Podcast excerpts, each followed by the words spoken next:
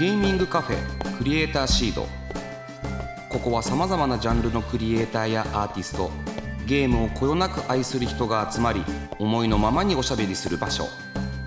これから活躍するクリエイターの種を育て今そして未来を面白くするヒントを見つけていきます。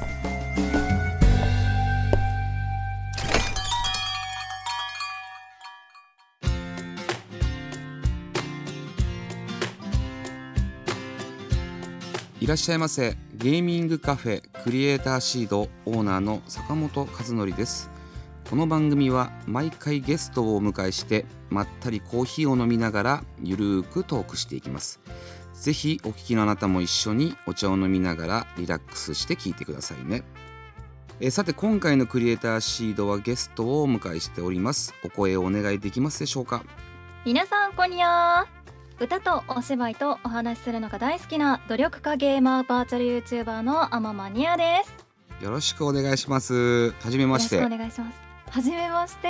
すいません。お忙しいところ今日はありがとうございます。いえいえお声かけいただけてとっても光栄です。ありがとうございあます。りがとうございます。まずはあままさんのプロフィールをご紹介させていただきます。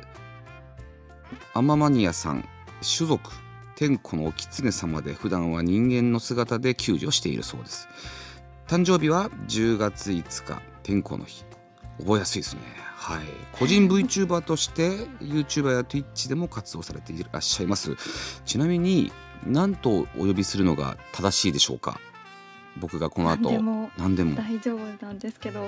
あままさまま、ニア、ニア様とか、どう、どうなんでしょうか？はい何でもいい。アママって呼び捨てされることも多いですしはい、ニアさんニアちゃんって呼ばれることが普段は多いです急に呼び捨てはできないので。ニアさんにしときましょうかね。ニアさんね。はいありがとうございますニアさんはい。はいということで、今日はニアさんとまったりトークをしていきたいと思います。改めてよろしくお願いします。はいよろしくお願いしますはい、では、あのーまずはニアさんのこれまでの活動について聞いていきたいなというふうに思います。はいいつから配信活動をされていらっしゃるんですか？はい、アママニアがデビューしたのが2020年2月22日はい。に YouTube で初配信を行ってう、ん。もう活動を始めてから4年目にあなりました4年ですか。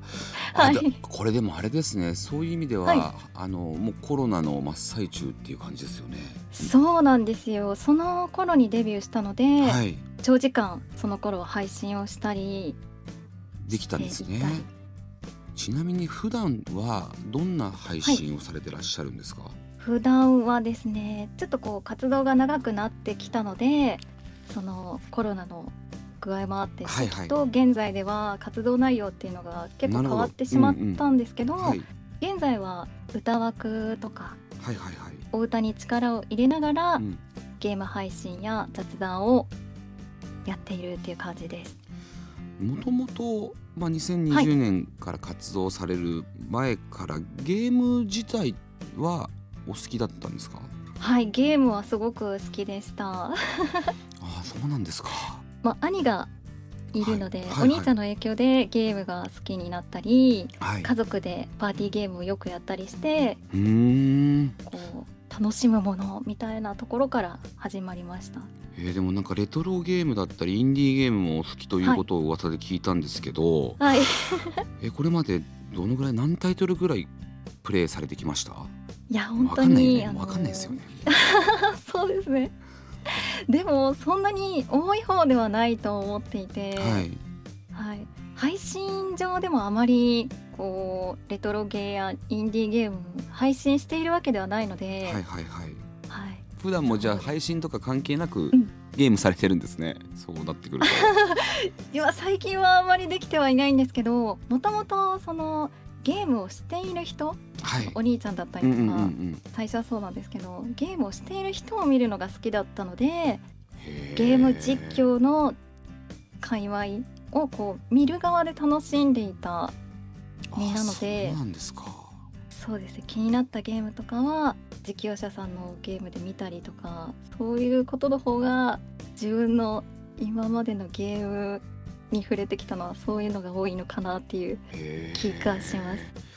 気になるゲームみたいなものはどういうところから探してくるんですか、そうですね。本当に今も実況者さんの動画見たりとかするのでそういったところからインディーの特にホラーゲームが好きなのではい。インディーホラーはそういうところから見つけたりはいそうですね。新情報とかは基本的に SNS から見つけてくることが多いです、ん。ゲーム開発者さんとかインディーゲームの開発者さんの投稿を見つけたりとかはい。ニュース記事新情報こんなのがっていうのはもう SNS が多いですね。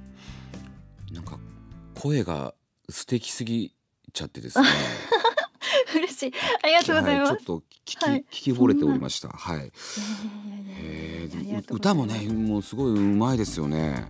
あ嬉しいです。聞いていただけていて、はい。ありがとうございます。歌を歌おうと思う時のそのこれを歌おうっていう決め方って何かあるんですか、そうですね。えーっと再生数が多いものだと、うん。インディーゲームの「ベンディーザ・インクマシーン」の歌とか歌はい、わせていただいてるんですけど、そうですよね。はい、その選択の仕方も面白いななんて思ったんですけどホラーゲームが好きだってさっきおっしゃったじゃないですか、はい好きです。え怖くないですか？ホラーゲーム。いや怖いし、はい。あのゲーム自体が難しくて自分ではプレイできないものも多くあってなのでこなるほど。う実況者さんのゲームを見て楽しむっていうのが多いんです。いやでもわかるな だってあの、はい自分だともうほぼほぼすぐ死んでしまうけど、うんうんうん上手い人だとねあの上手いなと思いながら見れますもんね。そうなんですよスムーズにさらーっとやられる方もいらっしゃるんでそういうのでこうストーリーとか保管したりとかしてたりします。ちなみになんですけどその、はいおお兄様がやられまあ、ゲームが好きでそこでゲームと出会ってたと思うんですけど、はい。まあ、言える範囲で構わないんですけどあの、はい。ハマったゲームうんうん。幼少期といいますか、あの昔にハマったゲームみたいのってあるんですか、ハマったゲーム？うん、ホラー以外にどんなゲームされてたのかなと思って。いやーインディーじゃなくなってしまあうんですけど。もちろんもちろん全然いいです。それこそマリオとか。うーんファイナルファンタジーとかキングダムハーツが好きだったんでそのあたりをあじゃあしっかりとやり込んでるくやり込まなきゃいけないゲームをやってきてるんですね。あーそうですねファンタジー RPG っていうジャンルがはい。基本的には好きだったのでそういうゲームやったりですかねそっかそこからいきなりインディーのホラー。そうですねインディーとの出会いをちょっと今回振り返ってみたんですけど、はい。なんか今だとインディーゲームってこう海外ゲームの人気有名なゲームがポンポンポンと上がってくるうん印象があるんですけど、はい。私が最初にインディーに触れたのってフリーゲームだったかなって思うんですよね。フリーゲーム。でうん。人気だったのだと日暮らしとかあそういったのがフリーゲームから出たかなと思うんですけど、はい、日暮らしか。そうか。ねまあ結局ホラーですもんあねね。結局やっぱそこから入るとそのままホラーに行くわけですね。なんかいあい今今はい。のそのインディーのホラーって日本のはい。ゲームが多いですか、それとも海外のホラーいや海外が多いですね。やっぱそうですよね。なんかあそうのなんですよ。なんでなんでしょうかね。いやでも結局、その海外のホラーゲームの方がちょっとリアルなものが多かったりとか、ああそうですね、うん、3D だったりとか。そうですね。うんうんうんうん。いやちょっとねあのフィーニックスっていうパブリッシュ会社をやってましてそこではい。あの、海外のホラーゲームをパブリッシュしてるんですよ。ぜひはい。やってみてほしいんですけど「トーメンテッドソウル」っていうゲームがあるあるんですね。はい、そのゲームがちょっとなんか初期バイオハザードうんうんうんみたいなゲームで普通シンプルに怖くてあシンプルに声が出ちゃうっていうゲームなんでぜひあの時間があったらやってみてほしいなっていうふうに。あいいですね。ぜひ遊ばせていただきたい。ありがとうございます。いやとんでもない。ですそっか。えちなみにはい。暗くしてやる派ですか？ホラーゲーいムは。やー普段遊ぶ時は暗くしないんですけど配信でやる時は暗くしようねみたいな 雰囲気の中暗くしましたよみたいな感じではある。だって怖いですもんね、はい。電気なんか暗くししたらもう。そうですね怖くて。怖いですよ本当に。も怖かった。何だったかな。えっ、と海外のゲームで、うん。画家のお話でなんだっけレイヤーズフィアだったかな。うユションさんわかります？何作か続いてはいるんですけど、えーレイヤー。ズフィレイヤーズ・オブ・フィアでした。アあレイヤーズオブフィアまあ屋敷を探索するようなゲームなんですけどはい。びっくりさせてくるシーンが多かったりするので怖声を出さずにはいられないっていう、怖そう。はい、怖いです。あ2016年に配信したんだ。ああ画家が怖い屋敷の部屋の謎を解きながら画家の悲劇的な過去を知っていくというゲームですね。あはい。サイケデリック。もあって、ーはいはいはいはい。進めていくうちにこう謎が深まっていくでマルチエンディングで終わっていくとはいうわ怖っ怖っ結構怖くてグラフィックがえぐいっすねなんかねああそうですねこうどんどんこう没入していくような感じですね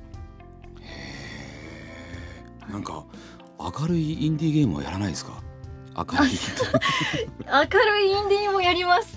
あのフォールガ例えばはいフォールガイズとか、あなんか。オールガイズも大好きです。はい。その最近出たサバイバルクイズシティってやられたことあります？あやりました。はい。あれも明るいですよね。明るいですね。面白いしキャラクター可愛いですね。あれもね面白い。あれもねもともとあのスチームでリリースしたんですけど今ねスイッチで無料ではい。今やってるので、無料なんですか？そう無料になったんですよ。ぜひ見て。いいですね。はいやってみてほしいなと思うんですけれども。へーちなみにそのお兄さんが、はい。はどんなゲームやられてたんですか？おお兄ちゃん。兄さんは、うん。いやでもお兄さんの影響をもうふんだんに受けているので、はい。そのファイナルファンタジーとかっていうのはもう兄の影響で、うんうんうんインディーに触れたのは本当に自分からですね。だってあんまりなんですけど今でこそインディーゲームって、まあ、そこそこメジャーな感じになってますけどはい。そんなにインディーを自ら行くって周りのそのお友達も含めてそんないなかったんじゃないですか？いないです。全然いないです。ネットの界隈だけでしかお話できないですね。そうですよねだからそこでうん。なんで、どのタイミングでインディーに行かれることになったのかっていうのがちょっと気になるんですけど。はい。いやそうですね。もう最近だとその YouTube ではい。ゲームの音楽に触れることが簡単にできるじゃないですか。そうですね。はい、もうそこから入ることがほとんどです。へこうレトロとかそのピコピコ音楽みたいなのがすごい好きなので、い。ゲーム音楽から入って好きになったゲームベンディもそうですし、はいはいはいはい。アンダーテールとかもまあそうですね音楽ね。そういう入り方からでした。これまで、まあ、プレイしてきたインディーゲームでなんかうわこれクリアしんどかったなみたいのってあります？いやー。本当にあの配信上でやってるゲームでうんクリアしてないゲームの方がちょっと多かったりするんで。わかりますわかります。わかります。いいんですよ。ちょっと買ってて積み上げてるゲームとかも本当に多かったりして。あのそんなに時間ないですもんね、ゲーム あの皆さそうんなんねですよね。なんか昔没頭していた時よりも時間はもう絶対的にないのでよく昔あんなにゲームクリアできてたなって思いますいやもんね。そうですね本当に。いやなんか今までこの、まあ、人生で影響を受けてきた一作みたいなので言うとなんかアンダーテールとかになるんですかね。あそうかもしれないですね。そのインディーにのめり込み始めたっていうのはそういうところからかなと思いますし、うん、なんかその自分の原点って何だったんだろうって今回お話しする上でちょっと考えてみたんはいですけど、はいはいはい。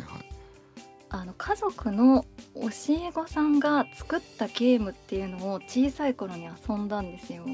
家族の教え子さん？ああ、うんご家族の？ちょっとあのはいはいはい教育関係のはい仕事をしてる人がいるので、はい。はい。その教えを学生の方が作ったゲームっていうのを遊ばせてもらったことが小さい頃あってはい。四角いパソコンにうん、多分フロッピーディスクを差し込んだと思うんですけど。なるほどその時代ですね。はい。はい。もう本当に断片的でなんかこう美化してるところもあるかもしれないんですけど、うんその時に見たゲームっていうのが忘れられなくて今でも。へえどんなゲームだったんですか？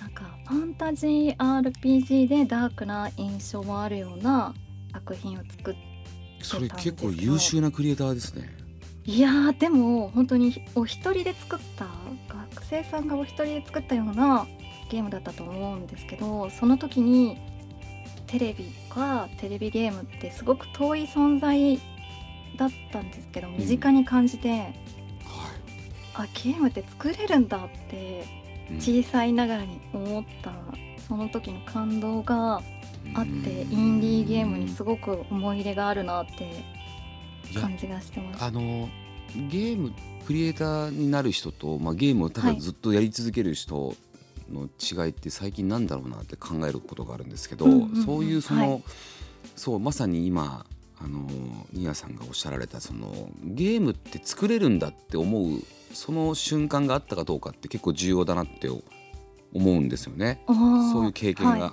ある人はそのそれでそのままゲームを作っていかれる方もいますしはい。ちなみに作ろうという風な感覚にはならなかったんですか？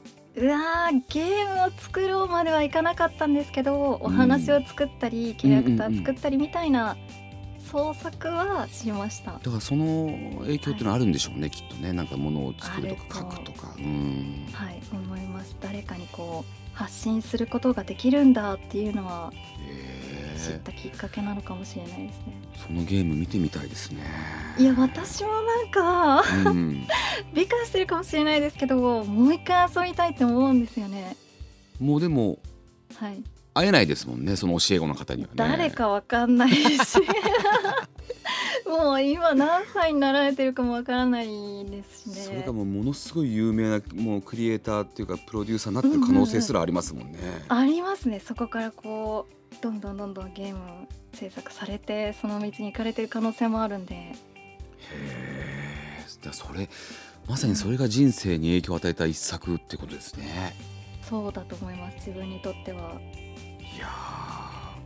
面白いなあ とはいいうわけでそろそろお時間が来てしまいました。ニアさんには次回もですねご出演いただきおすすめのインディーゲームについてじっくりお話を伺っていきたいなと思います。ひとまずはい。今週はここまでありがとうございました、ありがとうございました。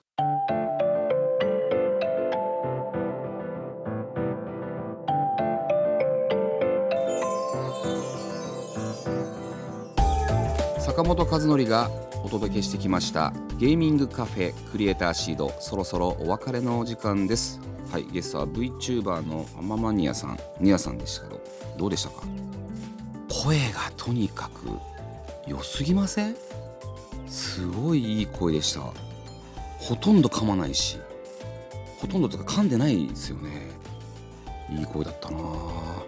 お兄さんの影響でね、まあ、ルーツが多分きっとまあ、かっこいい音楽だったり素敵な音楽。まあ音楽が好きなんでしょうね。だから音楽でピンとくるゲームに入っていってそのゲームをやっていくっていうことが、まあ、本人もおっしゃってましたけどね。でも今回でも気になったのはそのご家族の教え子が 作ったフロッピーディスクのゲームね。これがやっぱ一番気になってますよ。ファンタジー RPG ダークサイドのって言ってました。僕はねこのゲームを作った方がもしこのラジオを聴いてくれたらぜひ送ってほしいなっていうふうに思いますしスイッチで移植しましょうよってね。そんなね感動心の人生ねそのニアさんの人生に多大なる影響を与えたこのゲーム本当にやってみたいなっていうふうに思いました。えさてクリエイターシードでは番組の感想や私への質問メッセージを募集しております。X から「ハッシュタグクリエイターシード」をつけるか番組メッセージフォームよりお寄せください。次回11月29日の配信も引き続きアママニアさんをお迎えします。ニアさんにおすすめインディーゲームをご紹介いただきます。お楽しみに。それではここまでのお相手は坂本でした。